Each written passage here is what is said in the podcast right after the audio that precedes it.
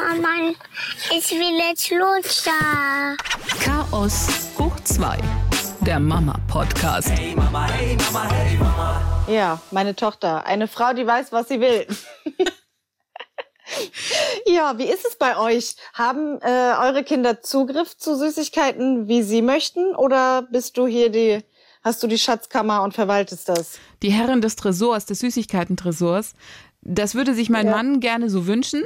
Ich bin aber eher, ich sage mal, da offen und sage, Sie haben Zugang dazu, zu diesem Schrank. Es ist in Ihrer Höhe. Sie wissen auch, wo die Süßigkeiten sind, weil ich sage, okay, ich möchte es ja nicht komplett mm, ganz hart haben, weil irgendwann holen sich das beim Nachbarn oder sonst wo, das kommt der böse Mann und bietet ihnen was Süßes an.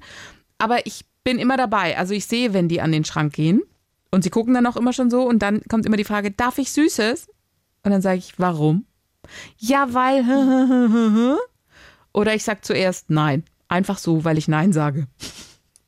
Ich möchte halt, dass sie argumentieren, dass sie wissen, warum sie Süßes, dass sie, dass sie, dass sie herkommen und sagen, ich möchte jetzt Süßes, weil. Oder dass wir halt darüber reden.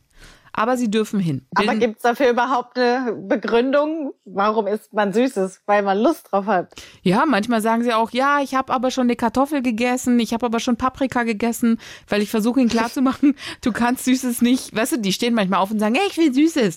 Dann sage ich, hallo, dein Magen ist noch leer. Du kannst den Tag nicht einfach so mit Süß beginnen. Das geht nicht. Bei uns sind die Süßigkeiten nicht auf Augenhöhe. Also die sind in meiner Küche in so einem Schrank. Nix zur Sache, weil die klettern da auch hoch. Also die, die gehen da auch dran. Also Im Zweifelsfall, wenn ich Nein sage.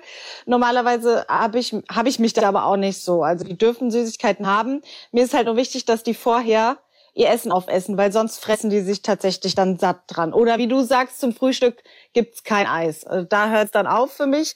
Aber ich habe das auch schon ab und zu dann mal einfach als Trick auch ausgenutzt. Dann gab's mal einen Keks irgendwie zwischengeschoben.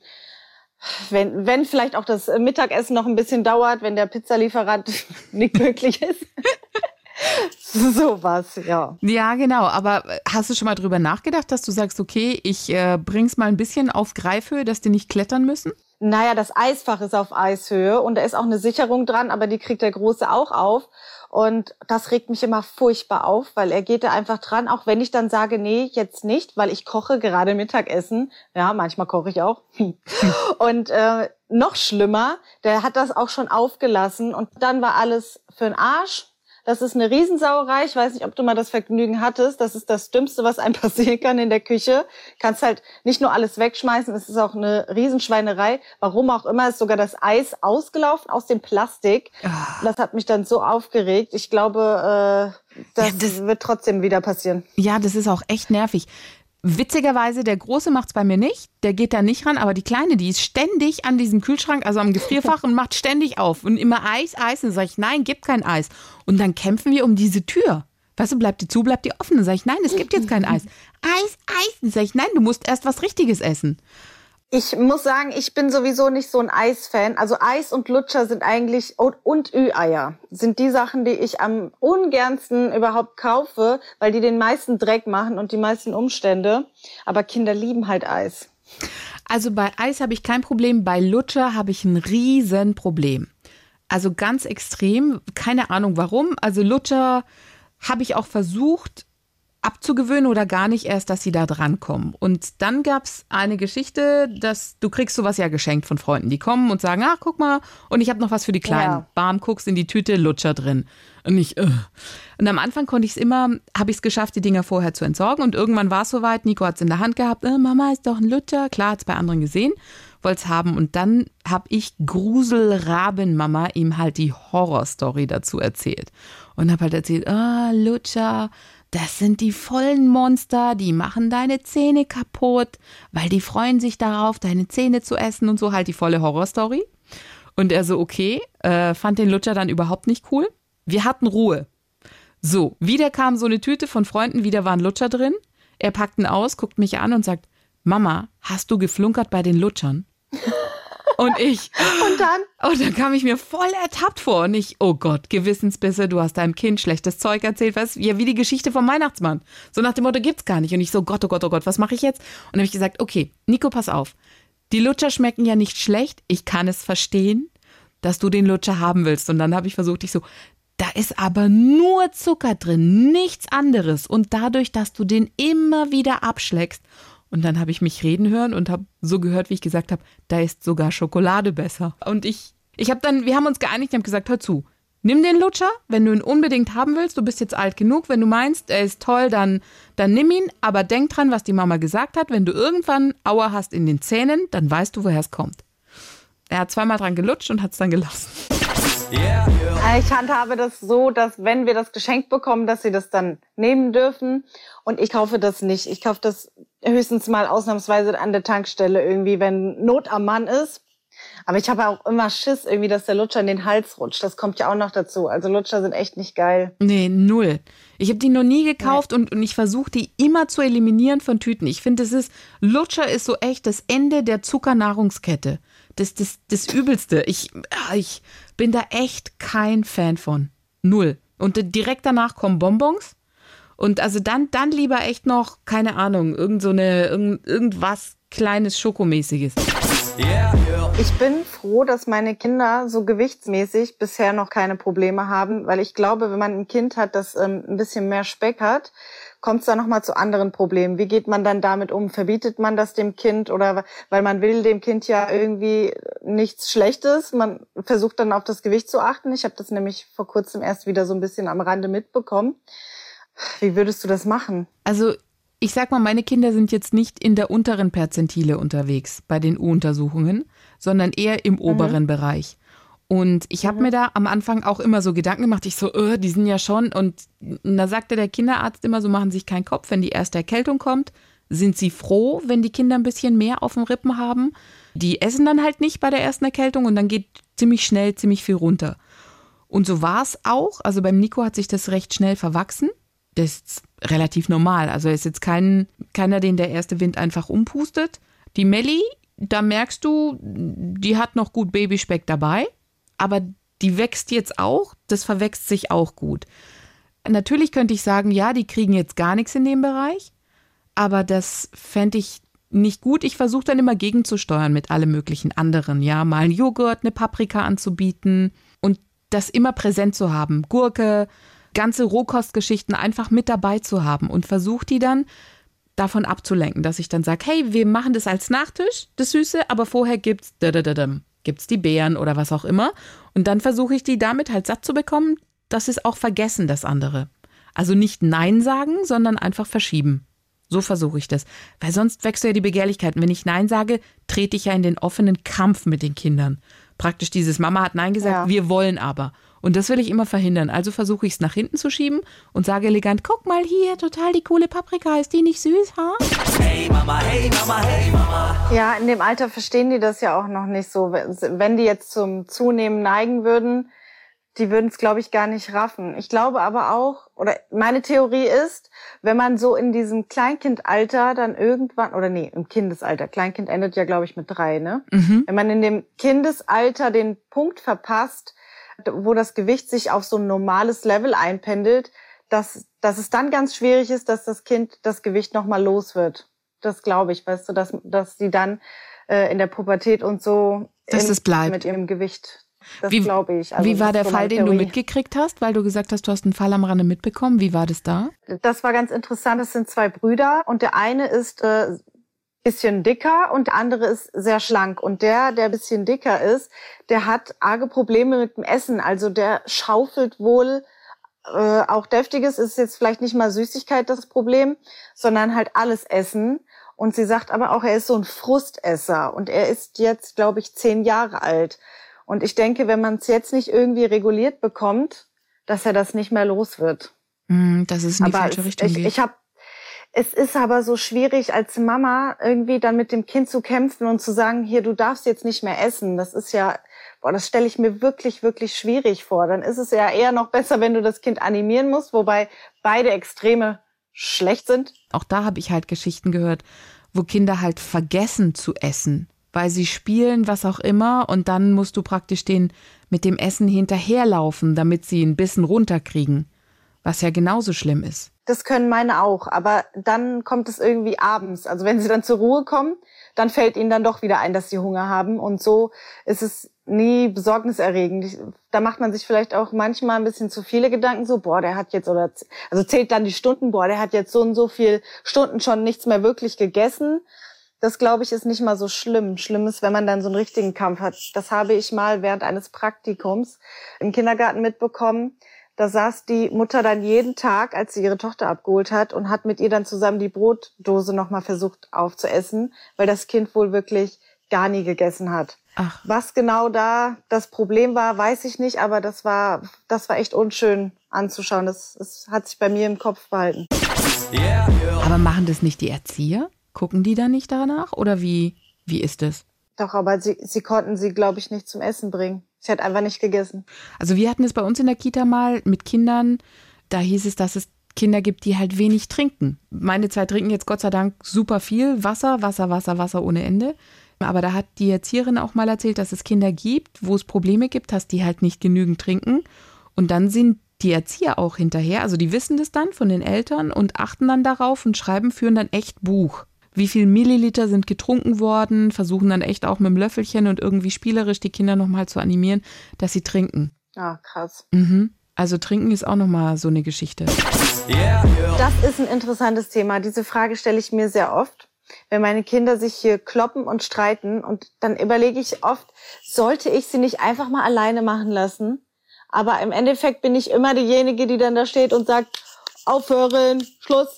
Ich schaff's auch nicht, weil ich sage nee, du kannst doch nicht und so weiter. Doch, eigentlich muss man das schon laufen lassen, damit die lernen. Der eine lernt, er kann den anderen nicht so ärgern, weil dann kriegt der eine gewischt. Ist so bei der Kleinen, weil die ist ja schon ziemlich, die, die zieht den auch mal an den Haaren und so. Klar, dass er dann ausholt und sagt, nee, das geht aber nicht. Sie muss lernen, das kann sie nicht machen, weil sonst kriegt sie eine von ihm. Und er muss auch lernen, der kann nur bis dem Punkt gehen, weil dann kriegt er von ihr halt eine gewischt. Also da ist schon ziemlich viel dabei. Hey Mama, hey Mama, hey Mama. Ich habe immer das Gefühl, dass meine Tochter sch schwächer ist oder benachteiligt ist und ich immer denke, ich muss, ich muss das unterbinden, weil er viel mehr Kraft hat und letztendlich der Gewinner ist und geht als Gewinner aus dieser Situation raus und hat ihr dann halt das Spielzeug abgenommen. Also er behandelt sie oft unfair, nimmt ihr Sachen weg, weil er es halt kann. Ich finde das sehr anstrengend, dass ich dann immer dazwischen gehe, aber ich weiß nicht, ob ich, ich kann nicht zugucken und ich weiß nicht, ob es richtig ist, ob sie nicht dann vielleicht einfach das Opfer wird in dieser Geschwisterkombi. Ist ganz schwer, weil ich die gleiche Situation habe. Das ist die Kleine, ist die Zweitgeborene und sie kriegt natürlich vom Nico, der zockt ihr alle die ganzen Sachen ab. Und dann gehst du immer rein und sagst, nee, jetzt gib ihr das aber und das ist unfair und so weiter und so fort. Ich habe halt aber auch gemerkt, dass sie mit anderen Bandagen kämpft, ne? Die ist halt härter unterwegs.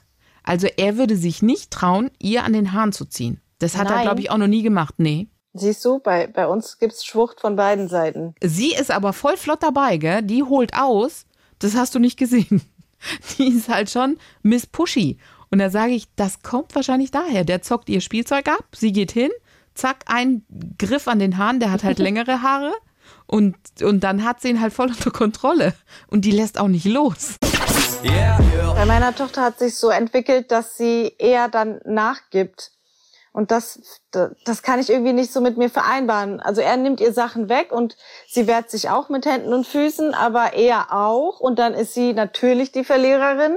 Und manchmal sieht man dann halt schon so, dass sie vorher so aufgibt und denkt, na gut, dann nehme ich mir halt was anderes. Und wenn das so zehnmal nacheinander vorkommt, dann denkst du dir auch, das kann doch nicht sein. Und deshalb streite ich immer ein eigentlich. Wenn er dann auch anfangen würde, Haare ziehen und so weiter und so fort, dann wäre ich eindeutig auch auf der Seite der Schwächeren. Das geht nicht. Aber sobald es gleichberechtigt ist, ich meine, sobald die sich auf Augenhöhe begegnen und sie ihm genauso eine mitgeben kann, ich glaube, das wird dann der Zeitpunkt, wo man sich, wo man zugucken kann. Bis zum gewissen Punkt. Entspannt zurücklegen. Ja, nein, weißt du, also bis zum gewissen Punkt, wo die sich halt nicht komplett irgendwie Ringfrei. ja genau ringfrei, wo sie sich nicht komplett blutig schlagen, muss man sagen, ihr müsst auch mal lernen, Konflikte zusammen auszutragen. Das macht auch Geschwister aus. Yeah.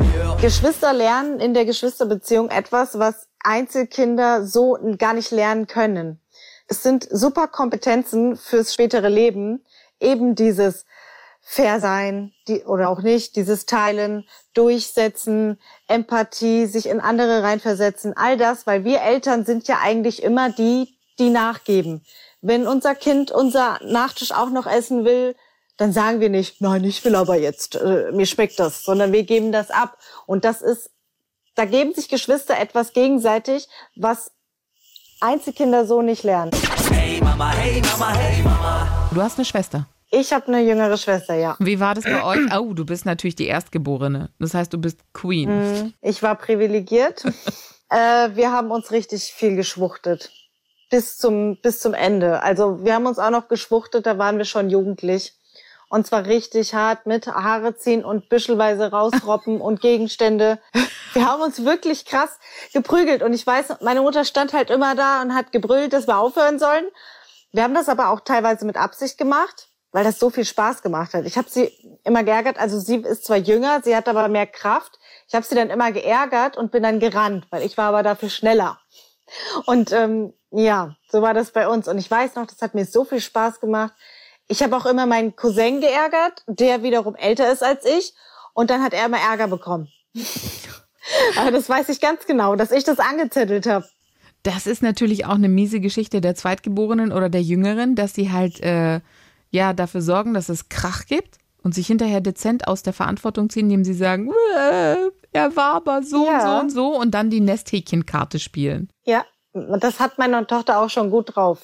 Das Ja. habe ich schon gemerkt. Yeah, yeah. Ich weiß noch, Ja. ich habe meinem Bruder irgendwann mal einen Zahnstocher ins Knie gerammt. Das wünsche ich meinen Kindern nie. Ja, es wurde auch, es Anetta. Das, also das erzählt er mir heute noch, aber es war halt, weißt du, es war so eine Situation, es war super gemeint, er ist fünf Jahre älter. Und ich wusste mich halt auch nicht zu wehren. Und dann ähm, wusste mir auch nicht zu wehren und dann habe ich halt, dann war dieser Zahnstocher da und dann ins Knie rein. Scheiße. Hey Mama, hey Mama, hey Mama. Zweitgeborene sind ja auch per se immer die Petzen. Ja, weil der Erstgeborene lotet alles aus, die Grenzen und alles.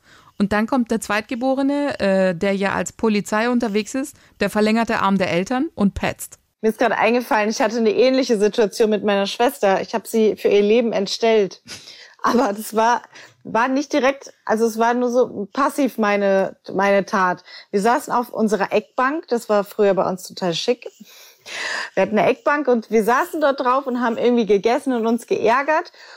Und sie hatte so die Knie angezogen und ich habe irgendwie angedeutet, sie zu schlagen oder so. Jedenfalls hat sie ihr Knie hochgezogen und sich selbst ins Gesicht getreten und hat sich damit ihren Zahn ruiniert.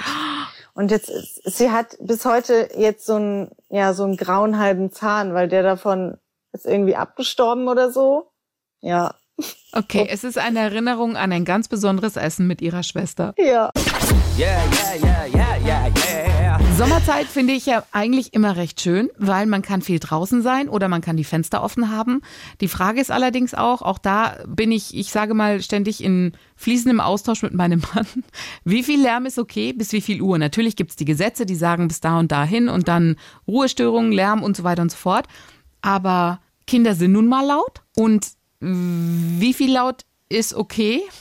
Ab wann muss ich alle Fenster wieder zumachen, damit es keiner hört? Es ist ein altes Haus, also ich sag mal, du hast jetzt keine ähm, super Schallgeschichte oder was auch immer, sondern du musst die Fenster eigentlich nicht aufmachen, sondern es, du hörst halt so alles. Mhm. Also wir wohnen ja in einer Mietswohnung, Dachgeschoss. So. Und äh, sehr hellhörig. Ich glaube, also ich vermute, ich höre meine, ich höre meine Nachbarn auch laufen. Also vermute ich, dass sie meine Kinder auch hören, wenn sie vom Bett springen, wenn sie hohe Schuhe anziehen. Sie sagen aber nichts. Ich hoffe, das bleibt so, weil ich, ich denke, es ist so ein Geben und Nehmen. Meine Nachbarn grillen zum Beispiel auf dem Balkon und meine ganze Bude stinkt nach Spiritus. Dafür sag ich, ich halte die Fresse. Dafür haltet ihr auch die Fresse. es ist, also ich glaube, dass sie das Prinzip auch so verstanden haben. Würden sie mich jetzt aber anscheißen beim Vermieter, dann wäre vorbei. dann wäre hier freie Fahrt. Okay, dann also würde ich mich auch beschweren. es ist ein Gentleman Agreement, sage ich mal.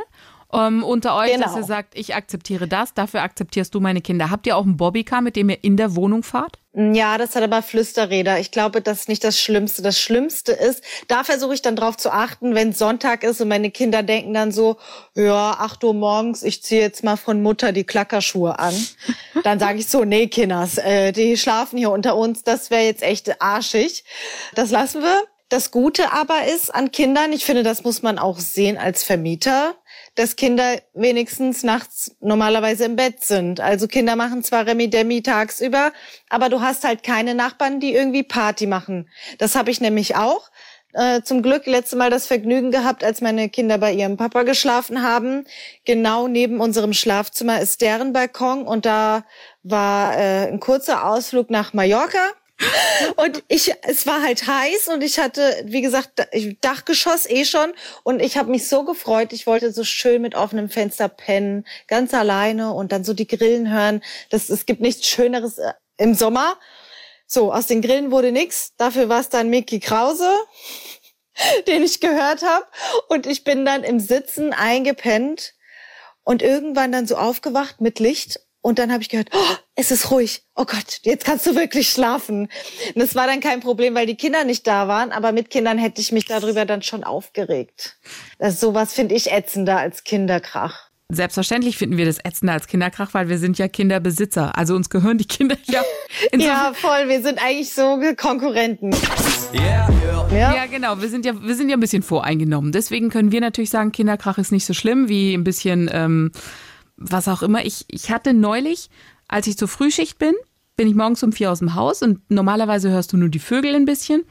Und dann hörte ich so ein Schreien und ich dachte, oh, sind es meine Kinder? Sind sie wach geworden? Und dann stellte sich raus, nein, es waren so schlagende Katzen. Die machen was anderes, wenn die so schreien. Ja, genau, genau, ich weiß. Also äh, Also auf jeden Fall war, ja, aber es war ein Moment. Es war zuerst dieses Geräusch und dann hast du deutlich gehört, wie irgendeine Katze irgendwo dagegen geflogen ist. Also war es kein schöner Sex, den die hatten. Ach so.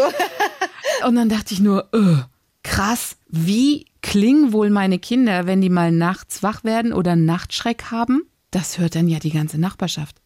Das ist mir dann erst bewusst geworden. Und dann dachte ich, im Sommer, wenn du Fenster offen hast, das ist natürlich um noch mal mehr. Jetzt wohnen wir halt echt in einem alten Haus und dann dachte ich, äh, vielleicht hat mein Mann doch recht und ich muss doch mal eher einschreiten und sagen, Achtung, jetzt aber Ruhe und sch, sch, sch, ähm, seid mal nicht so laut.